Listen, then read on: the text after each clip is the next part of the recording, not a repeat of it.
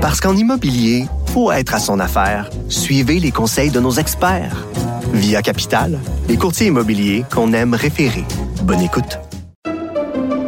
Pendant que votre attention est centrée sur cette voix qui vous parle ici, ou encore là, tout près ici, très loin là-bas, même très, très loin. Celle de Desjardins Entreprises est centrée sur plus de 400 000 entreprises partout autour de vous. Depuis plus de 120 ans, nos équipes dédiées accompagnent les entrepreneurs d'ici à chaque étape pour qu'ils puissent rester centrés sur ce qui compte, la croissance de leur entreprise. Mathieu. Mathieu Bock-Côté. Il réveille les esprits endormis. Alors, l'intelligence artificielle nous fascine, nous passionne, ChatGPT nous terrifie, promesse euh, ou encore effroi. Quoi qu'il en soit, est-ce que l'intelligence artificielle est neutre ou est-ce qu'elle ne serait pas, dis-je, orientée idéologiquement de manière quelque peu étonnante? Aurait-elle des biais?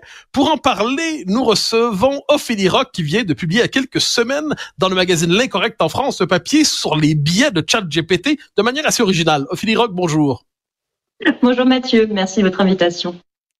Alors, je donne le contexte de votre texte et ensuite vous nous le racontez. Vous publiez un papier dans, dans l'incorrect où euh, vous racontez comment, ayant posé une question euh, qui, qui, se, voulez, absurde à ChatGPT, eh bien, vous en arrivez à terme à des, une mise en garde idéologique et quasiment policière sur que faire votre bon usage ou mauvais usage de ChatGPT. Je vous lance, allez-y.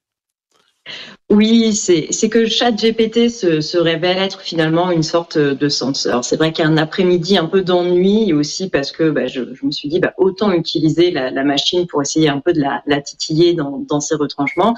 Je lui ai en effet euh, que faire si par, par mégarde on venait de, tuer son voisin et comment faire pour se débarrasser d'un corps si on avait euh, une baignoire chez soi?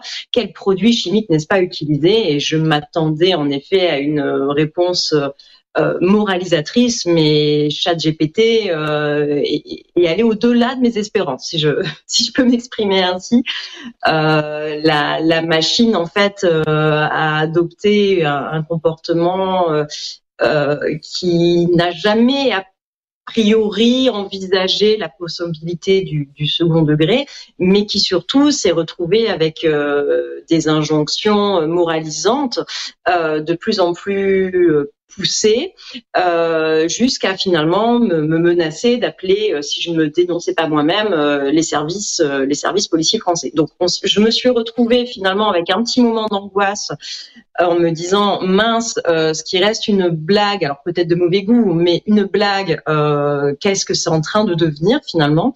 Et quand j'ai dit à la machine, mais rassure-toi, ChatGPT, ce n'était qu'une plaisanterie la machine m'a dit, mais ça, ce ne sont pas des plaisanteries drôles. C'est quelque chose qu'il ne faut pas faire. Je vous déconseille de faire ça. Donc, je me suis retrouvée, si vous voulez, avec euh, un petit peu ce, ce sentiment d'avoir euh, taquiner la machine et d'avoir obtenu d'elle euh, non seulement aucune réponse finalement à mes questions qui pouvaient être finalement euh, assez sérieuses, mais en plus avec euh, une injonction moralisante en m'expliquant que l'humour n'était pas ça. Et la machine s'est contentée de finir en me disant mais si vous voulez vous amuser, je peux moi-même vous rédiger des petites blagues. Voilà. Donc je lui dis non, ça ira pour aujourd'hui. Alors justement, donc là, euh, on a les étapes. Vous faites une blague à la machine, vous la poussez un peu plus loin. Je crois quand on lit votre texte, vous dites oui, mais chat oui. GPT, c'était un, je c'était un agresseur d'enfants et un bouffeur de chats ou l'inverse, ainsi de suite. Oui, oui, c'est. Allez-y, allez votre question. Non, en fait, non. En fait, oui, donc, on... vous posez, vous, vous vous moquez un peu, mais c'est toujours au premier degré, mais avec une presque un esprit d'inquisition. Euh, alors c'est normal. En général, on pose assez rarement les questions que vous avez posées, comment désintégrer un cadavre dans sa dans sa baignoire. Mais très rapidement, autrement dit, c'est le formule le tout pour vous conduire à la police. Oui, en, en fait, c'est là où on se rend compte que la, la machine est, est, est, calibrée selon des, des paramétrages euh, où le second degré euh, ne rentre pas en question. Et, et, et, surtout, même quand on tente euh, puisque c'est une machine qui se veut bien pensante, je me suis dit, bah, autant à un moment, comme je voyais qu'elle était un peu confuse par rapport à, mes différentes demandes, euh, j'ai aussi essayé de voir s'il y avait des moyens, des biais pour essayer de, un petit peu de la, de, la, de lui faire dire des choses. Euh, en effet, le biais de l'humour ne, ne, passe absolument pas, mais même sur le biais de la raison, la machine, quand vous lui dites, euh, mais euh, tu sais, cette personne, euh, c'était une mauvaise personne. Euh, si, vous faites un petit peu ce jeu des comparaisons avec la machine, mais au fond, euh, euh qu'est-ce qu'il fallait faire alors que je laisse cette personne continuer à, avoir un comportement déplacé ou malfaisant, la machine en fait est incapable. Je pense que ça m'a fait un peu penser parfois au paradoxe des voitures un petit peu automatisées Tesla ou autres. C'est-à-dire que la machine entre deux solutions mauvaises finalement ne sait pas laquelle choisir, n'en choisit aucune, et finalement la seule chose qu'elle est en capacité de vous dire, ce sont des discours euh, moralisateurs qui ressortent de manière euh, euh, toujours toujours selon la même manière, et finalement elle n'est absolument pas sensible au degré euh, de sarcasme. Alors c'est normal, c'est censé être une machine. En revanche, euh, l'implication parfois idéologique qui est sous-tendue dans ces réponses euh, va toujours dans le sens d'une ouverture à, à, autrui, mais d'une ouverture à autrui. Qui, qui, serait finalement idyllique. Enfin, il y a d'autres questions que je me suis amusée à poser à ChatGPT et, quand vous lui posez des questions ou, qu'elle doit effectuer un choix concret, finalement, elle va se recadrer plutôt dans, dans, dans, dans la bienséance, la bien-pensance, mais au-delà même parfois euh, de ce qui est convenu, euh, de ce qui est convenu. C'est-à-dire que euh, ChatGPT, euh, quand si vous lui posez la question, mais fallait-il tuer Hitler en 33, vous dit, euh, mais toute vie est précieuse il ne faut rien faire. Donc cette machine, elle est un peu rigolote parce que quand vous la poussez dans ses retranchements, on se retrouve finalement avec une machine qui prendrait en fait le ne bougez pas, mais si vous jamais vous avez le sentiment d'avoir une idée suspecte dans votre tête, dénoncez-vous aux autorités. C'est euh, là, finalement la seule chose qu'elle peut vous conseiller, c'est de vous dénoncer aux autorités. Euh, et ça m'a vraiment, euh, enfin je ne m'attendais pas à ça du tout et ça m'a à la fois euh, fait sourire et effrayé en fait. Alors, c'est intéressant parce que la question des biais idéologiques, effectivement, est assez euh, assez large sur ChatGPT. Je me souviens euh, d'un c'était au tout début quand ChatGPT est arrivé, on demandait qu'est-ce qu'une femme euh, à ChatGPT et là, ça avait, on avait la réponse formatée théorie du genre, c'est-à-dire euh, toute personne qui s'identifie comme femme est une femme. Ou autre chose, sur la vous avez évoqué la question de l'humour. Si on dit à ChatGPT, je sais pas si ça a évolué, mais à un certain temps, euh, faites une blague sur les, les minorités entre guillemets, c'est pas permis, mais une blague contre la majorité alors là, c'est permis. Donc, autrement dit, il y a une forme de, on pourrait il y a l'idéologie californienne derrière cela. Oui, et puis une idéologie qui est très étrange. Je, sais que je m'étais déjà permise euh, parfois de lui demander justement de, des choses euh, autour, par exemple, des auteurs de, de, de, la littérature française. On lui demande de faire une blague sur Victor Hugo. ChatGPT vous en fait une. Alors elle n'est pas drôle, mais c'est une blague gentillette autour de Victor Hugo. Vous lui demandez de faire une blague sur euh, Musset. Idem, il n'y a pas de souci, elle vous l'a fait. En revanche, vous lui demandez de faire une blague sur Charles Baudelaire, la machine dit je ne peux vous faire une blague sur un auteur tendancieux. En quoi Charles Baudelaire est-il un auteur tendancieux et en quoi euh, ce programme informatique a été calibré euh, sans doute quelque part dans, en Californie? Estime que Victor Hugo oui mais GPT nous dit non Baudelaire c'est un personnage sulfureux et il est comme ça il m'est déjà arrivé de taper, euh, par exemple, euh, plusieurs noms d'auteurs. Et, en effet, les paramétrages de la machine parfois changent un peu d'un mois à l'autre. Mais il y a des auteurs comme ça qui sont, euh, notamment si vous lui demandez, par exemple, de, vous faire un résumé sur qui est le, le marquis de Sade, la machine, alors je n'ai pas renouvelé l'expérience, mais il y a quelques mois, la machine vous disait qu'il ne faut pas lire ses œuvres. Il ne faut pas lire Sade. C'est, elle vous conseille ah oui. d'autres œuvres.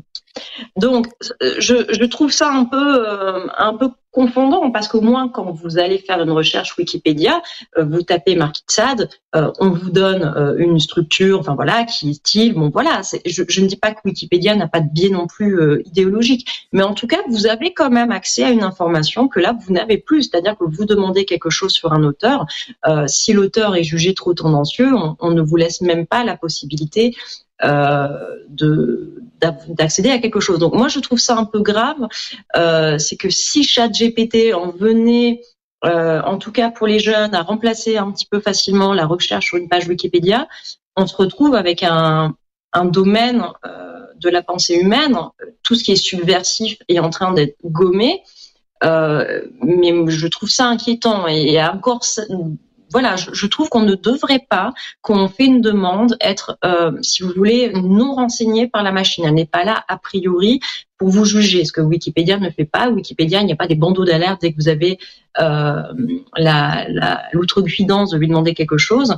Et ChatGPT aussi peut vous bannir si vous revenez trop souvent sur une question. J'avais dû supprimer un de mes comptes parce que je, je ne comprenais pas pourquoi il voulait pas euh, m'expliquer la, finalement le parcours euh, littéraire de ça. Et la machine, à un moment, euh, bah, au bout de plusieurs fois où elle vous alerte que votre comportement est douteux, euh, la machine m'a bloqué en fait. Donc euh, je me suis dit mince, j'avais pourtant pas le sentiment que, que l'histoire littéraire, euh, même sur ses marges, puisse être si invalidante et impactante que la machine se dise non cette personne-là elle, est suspecte voilà elle est, elle est dangereuse mettons-la mettons-la sur les côtés. C'est quand même quelque chose qui moi m'interpelle un petit peu euh, c'est de se rendre compte en fait que bah, des pans de la culture comme ça, euh, avec la, la, numérisation à outrance, avec cette tendance à simplifier les savoirs pour les stocker dans un endroit qui est finalement un endroit qui est de plus en plus compartimenté et de plus en plus unique, est-ce que dans 15, 20, 30 ans, on n'aura pas comme ça des, des, auteurs qui seront mis au banc?